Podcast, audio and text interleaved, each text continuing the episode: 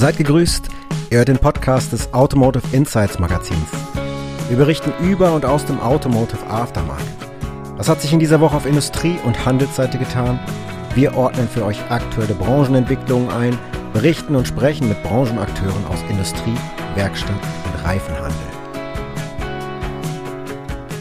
Guten Tag, liebe Leute da draußen. Wir sind zurück vom Automotive Insights Podcast. Und in dieser Woche, am Ende der Woche jetzt, äh, entdecken wir natürlich wieder einmal den Schwerpunkt Reifen für den Aftermarket, weil in dieser Woche ist praktisch die Testsaison, die Sommerreifen-Testsaison gestartet. Die ADAC-Reifen-Testergebnisse wurden veröffentlicht, ebenso praktisch das Qualifying für den finalen Durchgang bei der Autobild. Wir gucken uns diese Ergebnisse heute mal so ein bisschen an, vielleicht gar nicht so sehr in die Details der einzelnen ja, Bewertungen gehen, sondern auch einen Blick darauf werfen, wie ist sowas überhaupt zu bewerten. Weil man tatsächlich sagen muss, wir haben in Deutschland, und das ist natürlich auch der wirtschaftlichen Situation geschuldet und inflationsbedingt, ähm, die Preissensibilität bei den Kundinnen nimmt zu und in diesem Fall, der Reifen ist halt ein wirklich, äh, ja, kann man schon so sagen, ein kostenintensives äh, Teil am Auto. Und da ist davon auszugehen, dass diese Entwicklung in den nächsten Jahren sich noch verstärken wird. Kunden noch preissensibler werden, dann tatsächlich auch das, was im Premium-Bereich spielt, wenn wir Premium-Reifenhersteller uns anschauen, die eigentlich immer die Testsiege unter sich ausmachen, und den Markt aber gleichzeitig auch mit Zweitmarken bespielen. Ähm, da wollen wir so ein bisschen drauf schauen heute. Also einerseits, wir sehen über die Entfernung jetzt in den letzten Jahren tatsächlich, dass äh, sich im Premium-Segment die Qualität oder die Qualitätsdichte angeglichen hat, dass so große Unterschiede im Premium-Bereich gar nicht zu sehen sind und äh, ja, das, was den Grenzbereich angeht, der normale Autofahrer, die normale Autofahrerin gar nicht rausfahren wird. Wir haben ein sehr vergrößertes Dimensionsspektrum mittlerweile im Markt, gar nicht mehr vergleichbar mit dem, was vor 10, 15 Jahren so gewesen ist. Ähm, gerade auch Größen jetzt in den letzten Jahren so oberhalb der 17 Zoll gewinnen zunehmend an Relevanz. Und das spiegelt sich auch dann in den ersten Tests schon wieder. Was die Entwicklungsschwerpunkte angeht, ähm, dass die sich die sicherheitsrelevanten Kriterien natürlich nach wie vor Priorität haben, aber man kann auch ganz klar sehen, dass die Entwicklungsschwerpunkte in den letzten Jahren stark in Richtung nachhaltige Kriterien wandern. Also verminderter Reifenabrieb, Rollwiderstand, Energieeffizienz, all das. Und an der Stelle, Daniel, Du hast dir die Testergebnisse genauer angeschaut, ne? Was kannst du denn berichten? Ja, hallo auch von meiner Seite. Ähm, genau, Kai hat es angesprochen. Die ersten Tests, beziehungsweise der erste Test ist da. Die Autobild hat ja, wie gesagt, nur ihr erstes Qualifying veröffentlicht. Da wollen wir auch gar nicht lange äh, uns mit aufhalten. Im Wesentlichen gibt es da keine größeren Überraschungen, dass die Reifen, die sich tatsächlich mit den in Summe kürzesten Bremswegen fürs Finale qualifiziert haben, auch so die waren, denke ich, bei denen man das größtenteils erwarten durfte. Am kürzesten in Summe haben, nur dass wir die einmal genannt haben, der Continental Premium Kontakt 7 gebremst, aber auch der Kumo Extra HS52, Fredestein, Hankook, Michelin, die waren auch ganz gut, ganz vorne mit dabei. Ja, wird sich dann zeigen, wie sich das im Finale darstellt. Wenn man natürlich gut bremst, ist das für die Reifen im Finale immer schon mal ein kleiner Vorteil. Ob die dann tatsächlich auch äh, nach dem Vorrunden oder nach den guten Vorrundenergebnissen auch im Finale überzeugen, wird sich dann in den nächsten Wochen zeigen. Mhm. Der ADAC seinerseits hat äh, ja seinen Test schon auch mit allen detaillierten Ergebnissen veröffentlicht. Deswegen können wir da ein bisschen detaillierter drüber sprechen. Ähm, da ist es tatsächlich so, dass die 16 Reifen der Dimension 215, R17 getestet haben. Und da war der Continental tatsächlich der beste Reifen.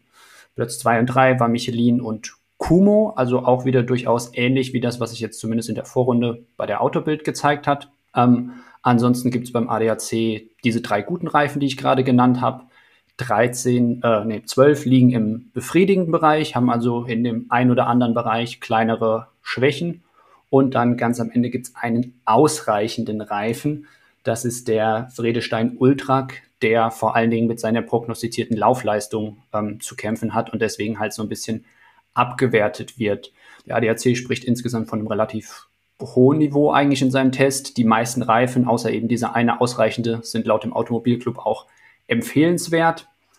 Ähm, wobei selbst dieser ausreichende Reifen vom ADAC in gewisser Weise sogar noch empfohlen wird, weil die Tester halt sagen, Sicherheitstechnisch ist der Reifen absolut akzeptabel, der ist gut unterwegs im Trockenen und im Nassen. Das ist wegen wirklich nur dieses Problem mit der Laufleistung und entsprechend könnte das für Leute, die wenig Fahrer sind, tatsächlich auch noch eine Option sein. Ja, insgesamt muss man sagen, dass der ADAC da eigentlich in der Vergangenheit auch immer recht streng urteilt.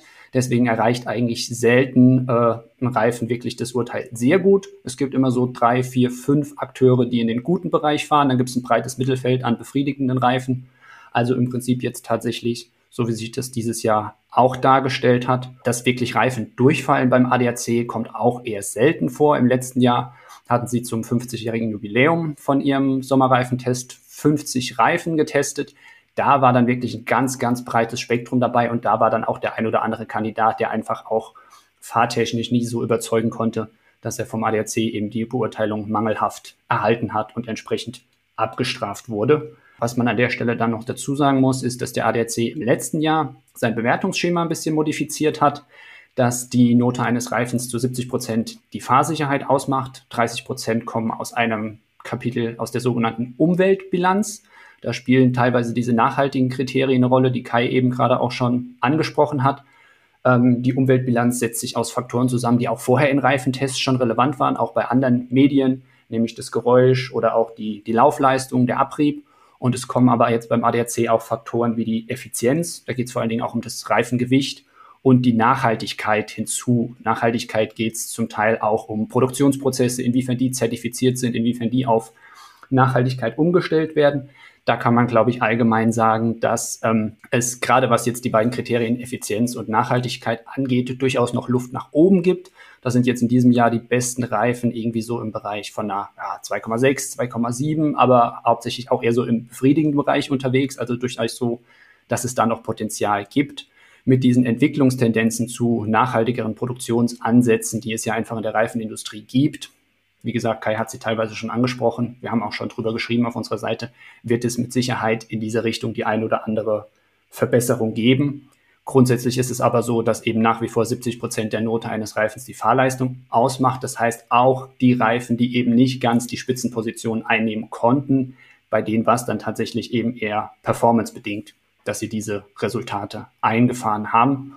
Ja, das ist, glaube ich, auch ein Thema, auf das Kai gleich nochmal eingehen will. Deswegen hier nur nochmal so zum Abschluss. Wir haben uns dann auch einfach nochmal die ähm, ADAC-Sommerreifentests der letzten drei, vier Jahre angeguckt. Und da fallen halt einfach so ein paar Marken auf, die in den meisten Fällen wenig überraschend sind.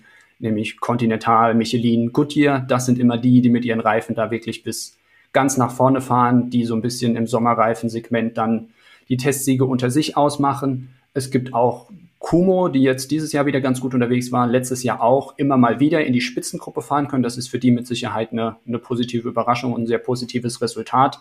Was man sagen muss, Goodyear ist damit nicht nur immer mit seinen Goodyear-Reifen vorne dabei, auch Dunlop sind immer Reifen, die teilweise um Testsiege mitfahren. Also da ist das Markenportfolio eben insgesamt sehr, sehr stimmig und auch ganz gut unterwegs. Ja, aus diesem Premium-Bereich schafft es auch Bridgestone im Sommerreifensegment immer mal wieder ähm, auf Platz 2, 3, 4 weit nach vorne mit zusammen, holt aber bisher jetzt beim ADAC in der jüngeren Vergangenheit nicht die Masse an Testsiegen, wie das ja jetzt beispielsweise mit dem LM005 im Winterreifensegment über die letzten Jahre eigentlich der Fall war, wo die ja reihenweise abgeräumt haben.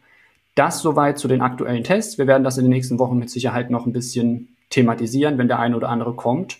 Ja, okay, die üblichen Verdächtigen sind vorne. Continental Premium Kontakt 7, Michelin Primacy 4 Plus, sagtest du, ne? Und der Kumo Extra HS52 mhm, genau. als ein Reifen aus dem Quality-Segment.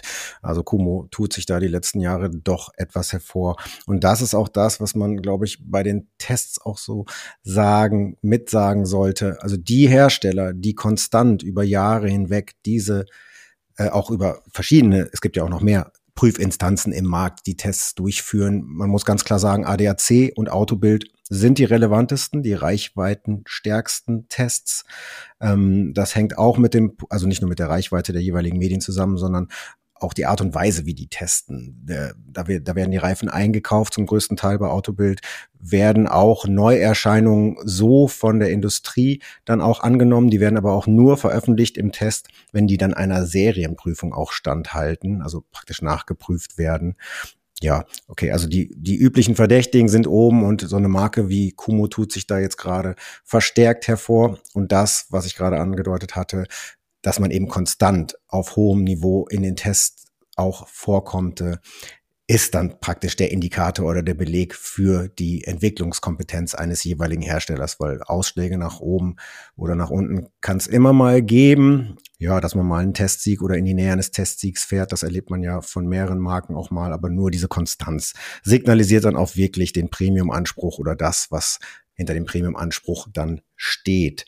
Wenn man sich mal das Prozedere der Tests anschaut, wir haben mit Paul Englert gesprochen, Podcast, den könnt ihr ja auch hier nachhören. Ähm, ähm, der ist Reifentester bei Automotorsport, zuvor Autozeitung. Der hat also eine ziemliche Kompetenz und ziemliche Erfahrung, was das angeht. Der hat uns viel darüber erzählt, wie die Tests dann tatsächlich ablaufen, wie zeit- und vor allem wie kostenintensiv das Ganze auch ist. Und da muss man natürlich jetzt auch sagen, ADAC und Autobild kaufen, das ist ein Kostenfaktor, diese Reifen größtenteils ein, wie ich das gerade nannte der Großteil der anderen Tests und Medien lassen sich die Reifen liefern von den Herstellern. Was auch immer das bedeutet, Branchenkenner können das natürlich deuten. Wenn man sich die Autobild anschaut, wie die testen, ähm, die haben in Papenburg, machen die die Bremstests, glaube ich. Die haben die dynamischen Tests in Ideada in Spanien gefahren. Und wenn man sich die Kriterien dann mal anschaut, klar, Bremstest, sicherheitsrelevantes Kriterium.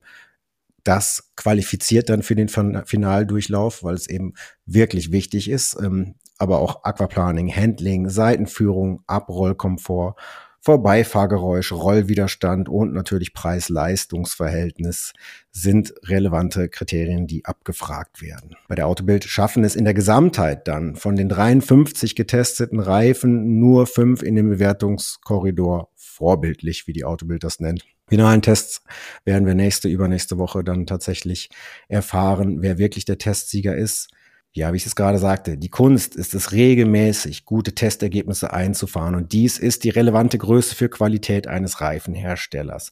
Wir haben da möchte ich jetzt darauf hinweisen, in der März-Ausgabe. Ein Sommerreifen-Spezial, weil es natürlich gerade den Aftermarket und das Kfz-Service-Geschäft und den Reifenverhandel besonders bewegt, ähm, haben wir tatsächlich die Hersteller mal angefragt, wie sich das im Markt gerade so darstellt, auch gerade das, was so Entwicklungsschwerpunkte sind. Wenn man sich den europäischen Markt oder die europäischen Märkte im vergangenen Jahr anschaut, lag die Zahl der verkauften Sommerreifen, also 2023 im Ersatzmarkt knapp neun Prozent unter dem Vorjahreswert.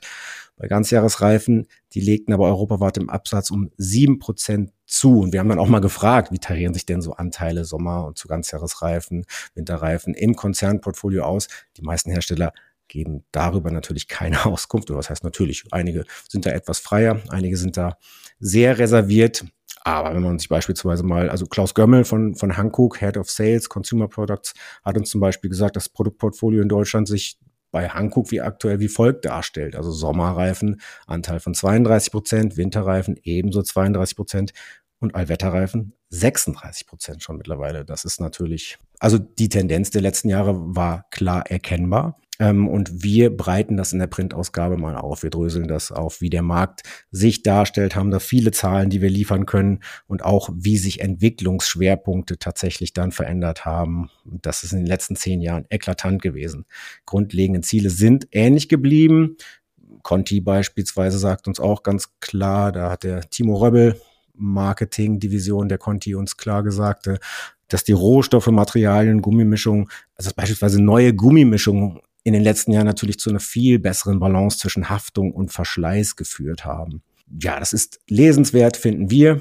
Schaut da gerne mal rein. Das Ganze werden wir natürlich auch online veröffentlichen. Wir haben dort auch nochmal danach gefragt, wie sich das Erstausrüstungsengagement auf die Entwicklungskompetenz und überhaupt, wie man dann im Aftermarket, im Ersatzmarkt die Reifen vermarkten kann, auswirkt. Wir haben geschaut, wie sich bei den Herstellern, die auch ein Mehrmarkenportfolio haben, Zweitmarken, wie sich das inflationsbedingt beispielsweise jetzt, ob die verstärkt nachgefragt werden. Das sei an dieser Stelle alles erwähnt und zu den Reifentests haben wir für diese Woche dann, denke ich, alles gesagt. Folgt uns gerne auf unseren Social Media Accounts. Wir sind bei LinkedIn, wir sind bei Facebook, wir sind bei Instagram. Und wenn euch das gefällt, was wir hier so euch mitteilen. Wir sind sogar bei WhatsApp, darf man nicht vergessen. Also unter auto.news, glaube ich, findet man Kanäle, mit denen man in uns Kontakt treten kann. Und wünschen euch eine schöne Woche. Folgt uns. tretet in Kontakt zu uns, wenn ihr Kritik, Anregungen habt. Immer gern her damit. Ich verabschiede mich an dieser Stelle. Macht's gut. Auch von meiner Seite, macht es gut. Ciao, ciao.